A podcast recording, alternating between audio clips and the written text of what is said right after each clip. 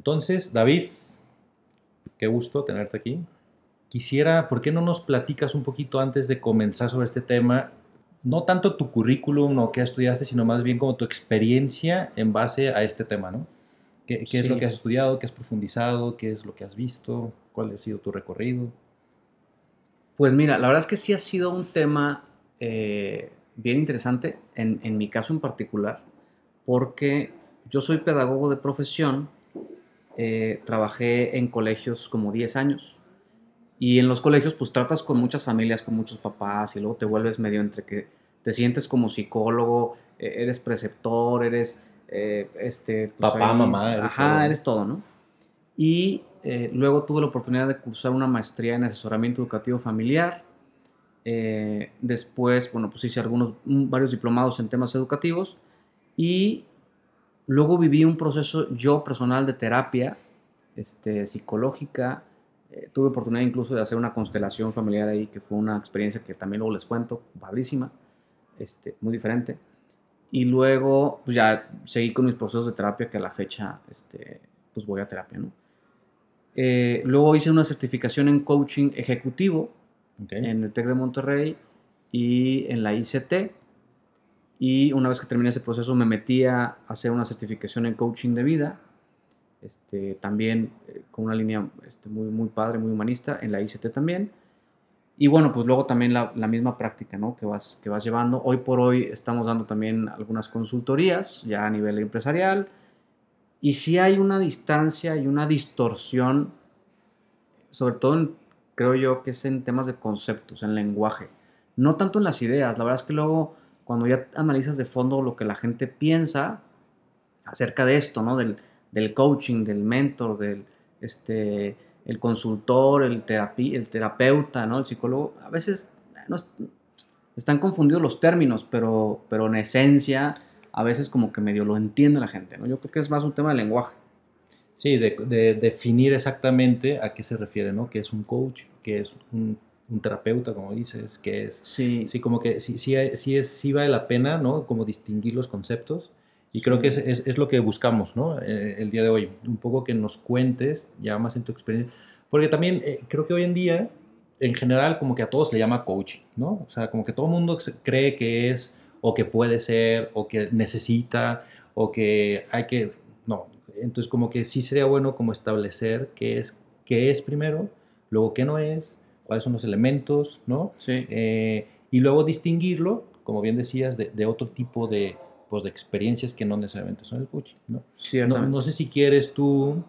Mmm, a ver, yo, yo, estoy aquí como cero, soy experto en el tema, ¿no? Soy el primer espectador en este momento, o sea, me interesa el tema, quiero profundizarlo. También tengo mis dudas, mis, como, justo, incluso mis prejuicios, ¿no? De esto de los coaching, no solamente te quieren sacar dinero y convencerte uh -huh. de cosas y motivarte o decirte que puedes cuando no puedes, o, ¿no? Pero a lo mejor está muy confundido justamente, ¿no? Entonces, sí, sí me gustaría, si tú vas poco a poco, eh, y sobre todo en tu experiencia, ¿no? No tanto aquí hablando de, de, conceptos así como definición muy técnicas y que sí, que no, que, sino más bien tu experiencia en lo que tú has vivido y en lo que haces, ¿no? Sí. Que nos vayas contando un poco estas distinciones. Sí, pues mira, a ver, yo creo que para empezar como un tema base, eh, eh, me gustaría tocar el tema del lenguaje, ¿no? Porque cuando nosotros hablamos de coaching, aquí en México eh, es un, es un fenómeno muy particular. ¿Por qué? Pues porque tenemos la influencia de Estados Unidos, ¿no? Y luego ya sabes que aquí nos encanta hablar spanglish y, y hacemos, Exacto. ahí conjugamos términos. Entonces es muy natural que el, que el mexicano, incluso latinoamericano, cuando se habla de coach, eh, la primera semejanza que se nos viene a la mente es el entrenador de un equipo, ¿no? Y el entrenador de un equipo o de alguien en particular, de un deportista, por así decirlo, justamente tiene una función de formación basado en la experiencia del entrenador y el conocimiento del entrenador. Y entonces le va diciendo al deportista lo que tiene que hacer. Entonces, de ahí hay una mala concepción, porque ese no es el coach que hace coaching. Ese es un coach que, que es entrenador, ¿no? Y, hace una función muy particular. El término de coaching, de esta línea este, de, apoyo y demás, viene de Inglaterra. Entonces, ya desde ahí empiezan los conflictos en términos de lenguaje, ¿no? porque pues el coach, ¿no? Viene, viene de, un carro, ¿no? De una carreta, por así decirlo, una diligencia más o menos que llevaba pues a, un, a, pasajeros de un punto a otro. Entonces, esa es la raíz del coaching, ¿no? ¿Cómo, interesantísimo, yo jamás he sabido. ¿Cómo llevar a una persona de un estado presente a un estado ideal o futuro, o como le quieras poner, ¿no? Entonces, nada tiene que ver en lo absoluto con el coach que manejamos aquí en México, que es el entrenador que te va diciendo cómo hacer las cosas. Entonces, claro, cuando no sabemos esto, es muy fácil y no es que, eh, ah, no es que esté mal, es una cosa muy natural, que la gente piense en el coach como ese, que te está diciendo qué es lo que tienes que hacer, ¿no? Coach de vida, pues ¿quién te va a entrenar para vivir? Pues es que no, es que no es eso, es otra cosa totalmente distinta. Entonces, de ahí, de ahí, de ahí se puede partir como para empezar a entender algunas diferencias, ¿no? Entonces, ¿qué es el coach? el coach es una persona con una preparación profesional, ¿no? O sea, eso hay que decirlo, no es, no es alguien que de feeling, este, pues puede ser coaching. Tienes que tener una preparación formal y profesional, eh, que ciertamente, como en todas las profesiones, hay una cierta afinidad o un cierto perfil que puede potenciar o limitar pues, el, desempeño de las facultades de cierta profesión, ¿no? Este, si además de, de estudiarlo, ejercerlo y demás, tienes una facilidad natural, pues evidentemente serás mejor, ¿no? Que otro que, que, le puede echar muchas ganas y todo y no tiene esa sensibilidad para este tipo de cosas. Entonces, eso en el tema del coaching. Es una persona que a través de una metodología, que es la metodología del coaching, que viene desde los griegos, no es una novedad, que es otro, otro tema, ¿no? Dicen, es que es moda. Pues no es moda. Más bien se ha popularizado como una profesión, pero, pero pues nos podemos ir hasta la Grecia antigua con, los, con la mayéutica, ¿no? Que es justamente ir preguntando. Y a través de estarle preguntando, preguntando y preguntando y preguntando, haciéndonos esos cuestionamientos, logramos entender cosas. Y cuando logramos entender cosas, pues nos damos cuenta de la amplitud de posibilidades que existen en determinado este, lugar o concepto o idea, ¿no?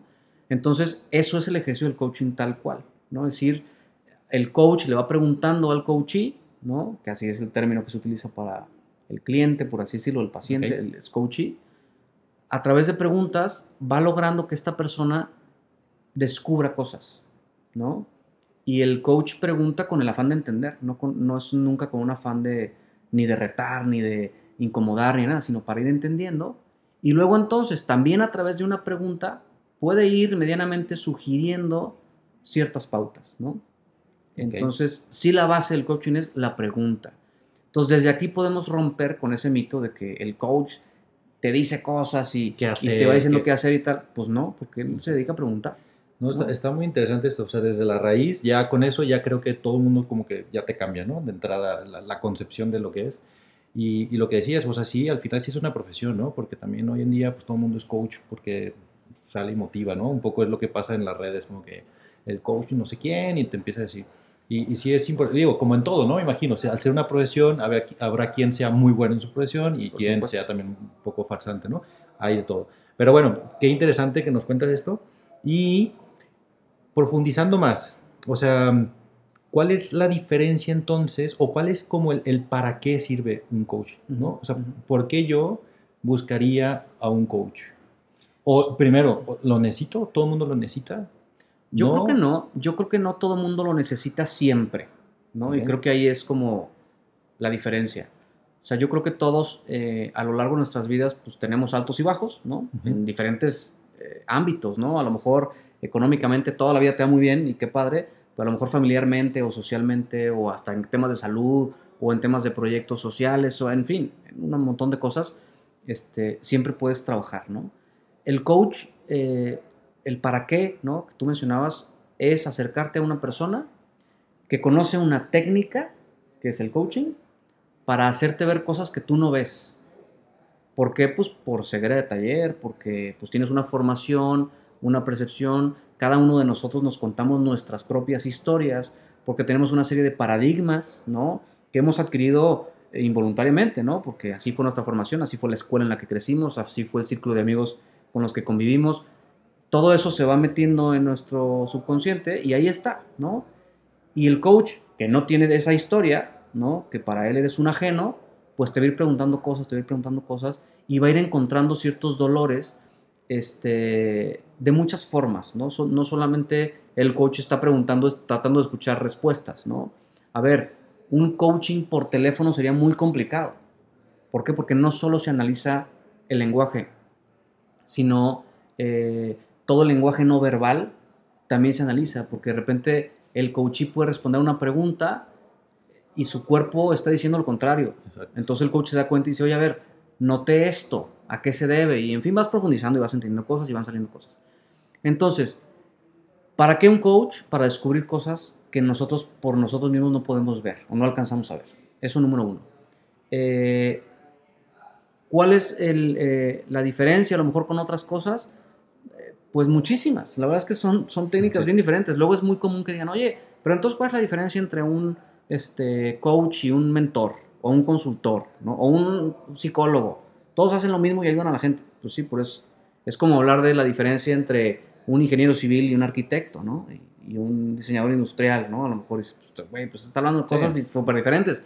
Bueno, claro aquí yo creo que el, común denominador, evidentemente, pues es, es eh, la ayuda hacia el enfocada en el crecimiento del otro, ¿no? O sea, un, coach, un terapeuta, un mentor, un consultor está en pro de el crecimiento, ya sea de una persona o en el caso de consultor a veces de una institución, ¿no? Per se. Son técnicas distintas. El coaching está enfocado, vuelvo a lo mismo, a través de preguntas en que el coachee descubra cosas y evidentemente haga planes de acción y luego mejore y bla, bla, ¿no? Y, cumpla una meta. Eso también es muy importante en el coaching. Tiene que haber una meta y entonces el proceso del coaching es ir avanzando hasta que la meta se logre en un tiempo determinado. Punto y se acabó, ¿no? Eso, eso, bueno. Y la meta se parte, se, se pone desde el inicio del proceso. Si tú haces un proceso de coaching, en la primera, en la segunda sesión normalmente, se plantea la meta y como la meta tiene que ser específica y tiene que tener un tiempo determinado, pues ese tiempo determinado es el, lo que te va a marcar el proceso de coaching. Oye, yo quiero este, lograr tal cosa eh, para el 31 de diciembre del 2022. Ese es el proceso de coaching, va a estar ahí, ¿no? Porque ahí está la fecha. Ahora, eh, ¿qué es el mentoreo, ¿no? O el mentoring, que ahora también está otra vez como resurgiendo. Eh, el mentoring va un poco más allá, se puede comprar más como los aprendices de antes, ¿no? Usted era carpintero y tenía un aprendiz y el aprendiz pues iba aprendiendo de ese mentor, ¿no? Entonces, el mentor parte de una experiencia previa, de un conocimiento propio y al transmitirlo va haciendo ese proceso de mentoring. Pero lo va transmitiendo por necesidad del, mentoreado, no de él, ¿no?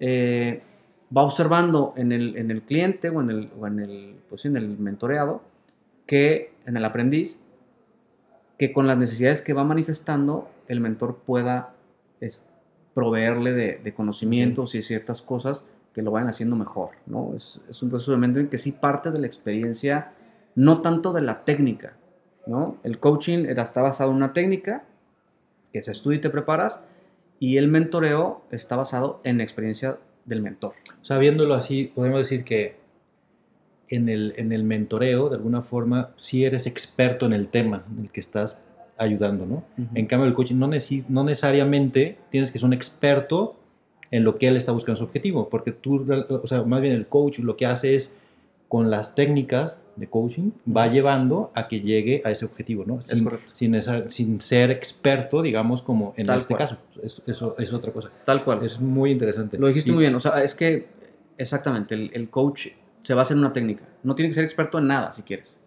Pero sí en la técnica de llevarte a ese objetivo en el cual tú quieres ser experto, no yo, ¿no? Tal cual, es, por supuesto, por supuesto. Eso es bastante interesante. Y, luego está el tema de la consultoría, que la consultoría es, eh, es un poquito, eh, está basado más en el mentoreo porque tiene, sí tiene mucho que ver con la experiencia del consultor, pero también con, la con las conexiones o las relaciones que tiene el consultor, ¿no? O sea, tú como consultor vas a, dar, a proveerle de consultoría a una organización o a una persona, pero si encuentras un área de oportunidad, sabes quién puede cubrir esa área de oportunidad, ¿no? Y entonces te aconsejo como consultor que trabajes con fulano de tal, ¿no? O que, o que te asesores con tal organización o que tal. Entonces conozco los medios que te pueden ayudar, aunque yo no sea el experto, pero sí, basado en mi experiencia Y en mis conexiones y demás, como consultor, te puedo decir qué te puede ir ayudando, aunque no sea yo el que te puede ayudar en primera persona. ¿no? Exacto, ok. Este, esa también es otra diferencia. Y la terapia, bueno, la terapia es, es un mundo totalmente distinto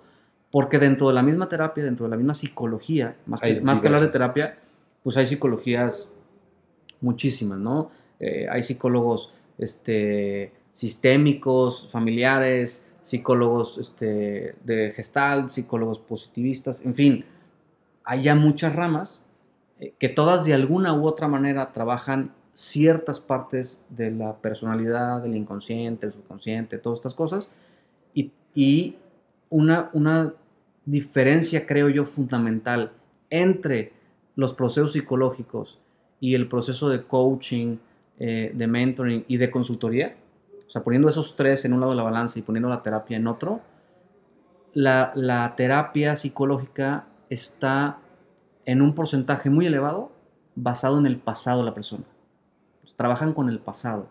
¿Qué hiciste? ¿Qué dejaste de hacer? ¿Cómo te hubiera gustado que, que sucediera? Etcétera, etcétera. Y a partir del pasado, entonces, eh, digamos que solucionas o, o haces consciente o traes al presente ciertas cosas del pasado y eso te ayuda a que a partir de ahí vayan caminando las cosas de una forma distinta, Dependiendo, obviamente. dependiendo de del área que trabaja aquí. Pero sí está muy basado en el pasado. Y el, y el mentoring, el coaching y la consultoría más bien están enfocados al futuro. O sea, a partir de aquí, independientemente de lo que hayas hecho, a partir de aquí, ¿qué sigue? O dónde quieres llegar. Por eso es una meta, por eso es este, todo este tema, ¿no?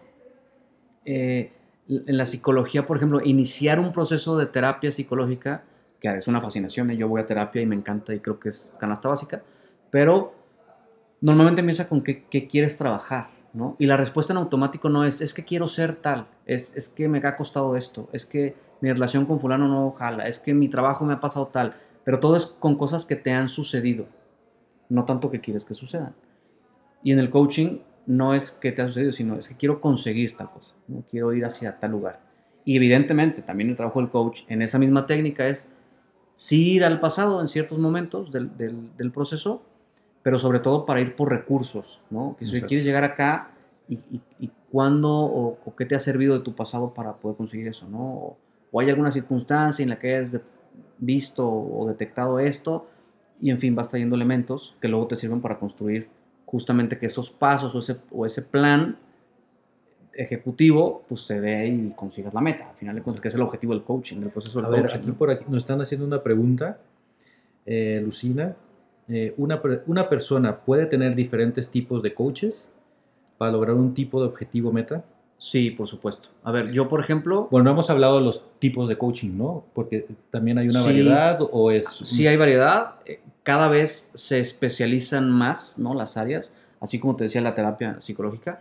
Este, hay, por ejemplo, el coaching ejecutivo está muy enfocado a metas eh, tal cual laborales, ¿no? Como si, Ujú. o sea, mi meta es esto, quiero este proyecto, eh, emprendedores, tal, ¿no? El coaching ejecutivo está como muy por ahí, aunque luego no se puede desvincular de, de- de cuestiones eh, personales, ¿no? Pero al final sí está enfocado ahí. El coaching de vida eh, tiene otro enfoque, ¿no? Que sí es más, más hacia adentro, más personal, independientemente de... Es más integral, digámoslo así, ¿no? O sea, no solo se enfoca en la parte laboral, sino que ve, pues ve todos los ámbitos de la vida, justamente por eso se llama así.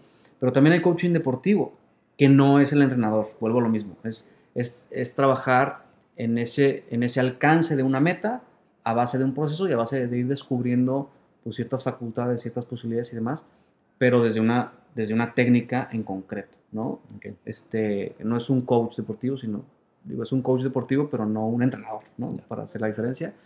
Y, y así, o sea, hay, hay diferentes tipos de, de coaching. Sí, entonces en ese sentido sí podrías tener, dependiendo, claro, el objetivo 100%. meta que quieras. Y 100%. también en, el momento, pues va a variar, ¿no? Dependiendo de cuándo es lo que necesites o qué es lo que estés 100%, buscando. sí, por supuesto. Y van cambiando, ¿eh? O sea, la verdad es que eso también es interesante. Cómo va, pues no es que tú vayas mutando, pero todos evolucionamos, todos vamos moviendo y en determinada época de tu vida, a lo mejor lo que requieres tal cual es, es ir a terapia, ¿no? Y la terapia no es que sea para siempre. De repente crees que ya has superado lo que tenías que superar y, y punto. Y se vale interrumpir la terapia un tiempo, ¿no? El- ¿cuál- ¿Cuánto? Pues ya depende de cada quien y, y luego entrar en un proceso de coaching. Y hay quien tiene dos terapeutas y dos coaches y va con un mentor y tal, pues te vale, sí, también se vale, pero depende eso 100% de la circunstancia personalísima, ¿no? O sea, cada quien tiene su circunstancia y cada quien puede ir trabajando lo que crea que es el debido momento de trabajar. A ver, yo como coach, por ejemplo, he mandado mucha gente a terapia, ¿no? Porque también parte del profesionalismo es eso, saber yo... Sí, te das cuenta hasta dónde, hasta dónde llega. Eh, eh, creo que traes un tema muy particular, que es este, lo has mencionado varias veces, en distintas sesiones ha salido a la luz, creo que es un tema que tienes que resolver, ¿no? Y hay circunstancias que pueden detener un proceso de coaching hasta que no se solucione un proceso de terapia, y hay circunstancias que no, que se pueden ir en paralelo, ¿no? Decir, oye, mira, esto creo que lo tienes que trabajar en terapia, vamos a seguir con, con esta otra parte, ¿no? Que es la consecución de la meta, pero sí tienes que trabajar esta otra, ¿no? En fin, sí son, son complementarios. Hablando de, de, esto que acabas de comentar, este o sea, e, e, es, es, sí hay una línea, ¿no? Como delgada entre... Por eso luego también yo creo que la gente concibe mal el coaching, porque a lo mejor te puedes pasar la línea y entonces empezar a trabajar cosas que ya no te tocan o que no te deben tocar o que no eres experto y empiezas a aconsejar o no, no sí puede ser, o sea, tienes que estar muy atento y también pues, con, a quién le pides coaching, ¿no? Y, y, saber también hasta dónde abrirte o, o, o, tú cómo lo ves en tu experiencia. Yo creo que, y, es un debate que, en el que me ha tocado presenciarlo varias veces, justo con ese tema, ¿no? O sea, ¿cuál es la, la, la premisa para elegir a un coach? ¿En qué me fijo, no? Porque claro, si tú dijeras voy a elegir una universidad, bueno, pues hay muchos rankings y, y hay prestigio y hay muchas cosas, ¿no? Yo creo que el prestigio de un coach no es ni el que más cobra, no es ni el que sale, tiene más seguidores en redes sociales, ¿no? Porque ahora también está muy de moda que son coaches y luego no son coaches, pero bueno, este, pues, no está basado en eso. Yo creo que el, el, coaching, así como los terapeutas también, este, los psicólogos, yo creo que el prestigio está en resultados, en resultados vivientes, tal cual resultados de dos patas, ¿no? O sea, que una persona que te lo recomiende porque tuvo una buena experiencia y otra persona que te lo recomienda porque tuvo una experiencia y tal, eso genera el prestigio del coach, ¿no? Y, sabes que da resultados y vas y, confías. Y como, a ver, a mí, por ejemplo, pues yo he visto a varios, a varios psicólogos, psicólogas en particular, y haces como un match, o sea, vas generando química, te vas entendiendo y ya está, ¿no? No es como el médico, ¿no? O sea, tú al doctor te lo recomiendan este porque es el mejor y aunque te caiga mal y sea medio tosco y medio sientas que te lastime, pues confías en él porque dices, es el bueno, ¿no? Yo creo que en estos procesos no. O sea, en estos procesos sí tiene que haber como una cierta empatía, este, una cierta afinidad, una conexión en la que digas, estoy cómodo, ¿no? Porque al final pues no le vas a enseñar un tobillo roto, ¿no? Vas a, vas a, platicar. Va más allá. Exactamente. Aquí te otra pregunta de Ale. Saludos. El coaching personal, ¿qué aspectos cubre? Relación, relaciones personales, trabajo y hasta en sentido espiritual o en qué se enfoca? Ya lo tocaste algo, pero pero el tema, por ejemplo, aquí me, salta la palabra espiritual y hablando un poquito de justamente lo que acabamos de decir, creo que, bueno, tú mejor explícanos. sí, a ver, el coaching de vida, eh, sí, sí, claro, por supuesto que puede abarcar temas espirituales, pero vuelvo a lo mismo, es que no es un mentor, ¿no?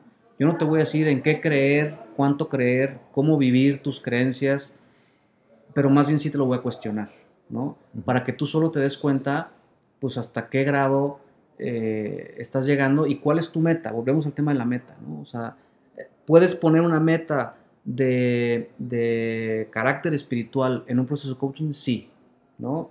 Vamos a suponer, en X religión, hoy es que yo quiero, eh, mi meta es, eh, no sé, vivir con más devoción, devoción mi religión, cualquiera que fuese, de aquí al tal fecha de diciembre, ¿no? Y entonces ahí empieza el proceso de coaching, ¿no? Con cuestionamientos y preguntas, haciéndote reflexionar, descubriendo paradigmas que tengas en ese entorno, viendo cómo respondes, cómo respondes tú y cómo responde tu cuerpo ante ciertas cuestiones, eh, para justo ir siendo muy incisivo en algunos factores y que justo vayamos poniendo la luz donde tú no ves, porque el coach es lo que hace, poner la luz donde tú no ves, para que veas y entonces tú decidas si te vas por ahí o no. Pero el coach lo único que va a hacer es es como un faro, ¿no? A mí me gusta relacionarlo como con un faro. El faro, pues va iluminando los diferentes caminos, pero el capitán del barco eres tú, ¿no? Entonces tú decides si le haces caso al faro y te vas y no chocas, ¿no? O, si te vas y te estampas. Esa decisión es tuya 100%. El coach lo que hace es justo mostrarte los caminos a base de preguntas. Punto. Muy bien. Sí, y sí es, eh, sí es interesante porque luego ahí se pueden mezclar muchos temas, ¿no? Pero, pero claro, con lo que nos habías explicado antes, no necesitas ser, por ejemplo, región católica, no ser un súper católico para poderte dar un coach espiritual y ya tú sabrás, ¿no? O sea, porque, como tú dices, te ilumina y ya tú eres el que sabes, el que dominas, el que te interesa, el que, y ya es, depende de ti, ¿no? Entonces, y aquí me surge a mí una pregunta, o sea, o más, no una pregunta, sino como un punto que veo importante es el quien busca el coach, al final es el más comprometido, ¿no? O sea, porque si no se lo toma en serio, obviamente lo busca porque tiene una meta, tiene un objetivo, pero es un trabajo, ¿no? Que tiene que estar realizando, o sea, al cual se tiene que comprometer realmente, porque quien hace, o sea, toda esta búsqueda, o más bien, todas estas respuestas a las preguntas que el coach le va haciendo, pues él mismo es quien las tiene que responder, ¿no? Sí, tiene que haber 100% de disposición y, y evidentemente iniciativa. A ver, de repente, por ejemplo, el coaching ejecutivo se maneja mucho para las empresas, ¿no? Entonces, normalmente el vínculo son los departamentos de recursos humanos, ¿no? O de capital humano, o de personal, o de como le quieras poner. Y entonces contratan algún coach ejecutivo para que, pues, dé coaching a ciertos ejecutivos o lo que tú quieras. Pero no funciona así por mandato, porque está desvirtuado totalmente. Entonces, ¿qué se hace? Que en esas primeras sesiones se le- el coach le tiene que explicar al ejecutivo o al trabajador cuál es el proceso, cómo se vive, cómo tal, y entonces preguntarle si quiere vivir el proceso. ¿no? Entonces, si el coachee dice, oye, pues fíjate que no lo, no lo había entendido, ya lo entendí, fíjate que sí me aviento, sí me gustaría vivir el proceso. Entonces, a partir de ahí ya hay una iniciativa y ya hay un interés. Y es de lo que justamente se explica en la sesión cero. ¿no? O sea, yo no puedo hablarle a, a, a, a mi coachee para decirle, oye, mañana tienes cita, ¿eh? no faltes. Es iniciativa Sí, tuya no funciona, o sea, parte de... parte de ahí. O sea, parte de la esencia de- del éxito de esto es eh, la voluntad que tiene el coachee para, para mejorar, ¿no? O sea, ¿por qué? Porque esto, si no nace del coachee, no tiene sentido, ¿no? Porque en principio el coach, eh, suena, suena mala onda lo que voy a decir, pero espero que se entienda, no debería de tener un, ningún interés, ¿no?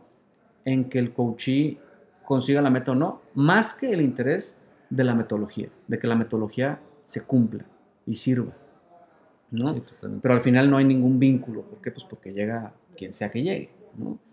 Eh, ahorita mencionabas una parte que te, que te quería, que te quería comentar. O sea, el tema de, si el coach tiene que tener cierta preparación para poder dar cierto coaching a una persona, eh, tiene que tener la preparación del, del coaching, nada más, la pura técnica, ¿no? ¿Es mejor un coach que, que ha vivido lo que yo estoy buscando vivir? No. De hecho, yo casi te diría que es peor. ¿Por qué? Porque entonces influencia el proceso. Y entonces se va mutando y se convierte en un proceso de mentoring. Y justo ese es el gran error y justo por eso está tan confundido los procesos, ¿no?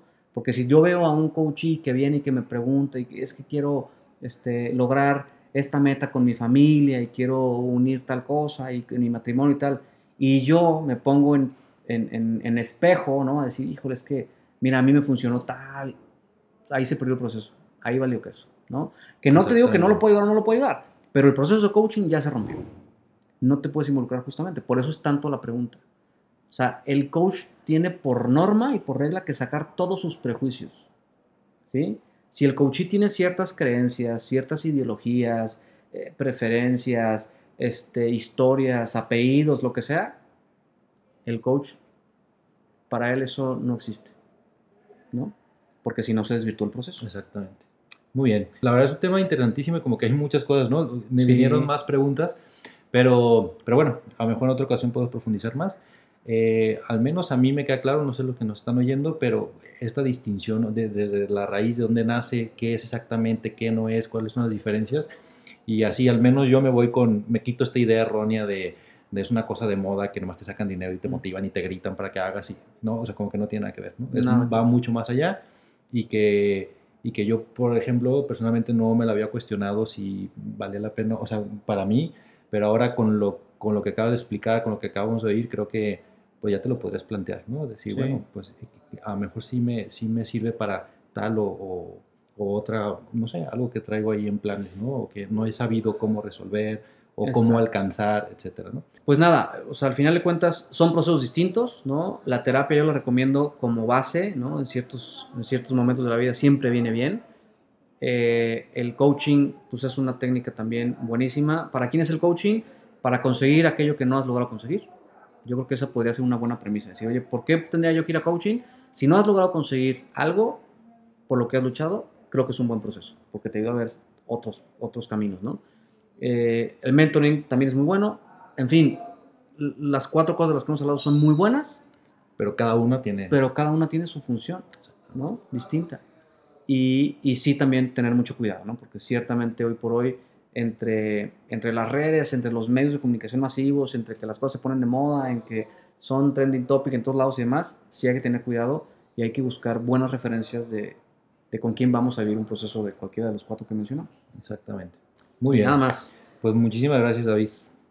Pues muchas gracias a todos los que se conectaron. Y, bueno, cualquier otra duda, pregunta, inquietud, pues ahí nos escriben y, ya la resolveremos en un futuro. Sí, ahí contestamos en las redes. Este, igual el, el, podcast va a estar activo los miércoles. Los miércoles.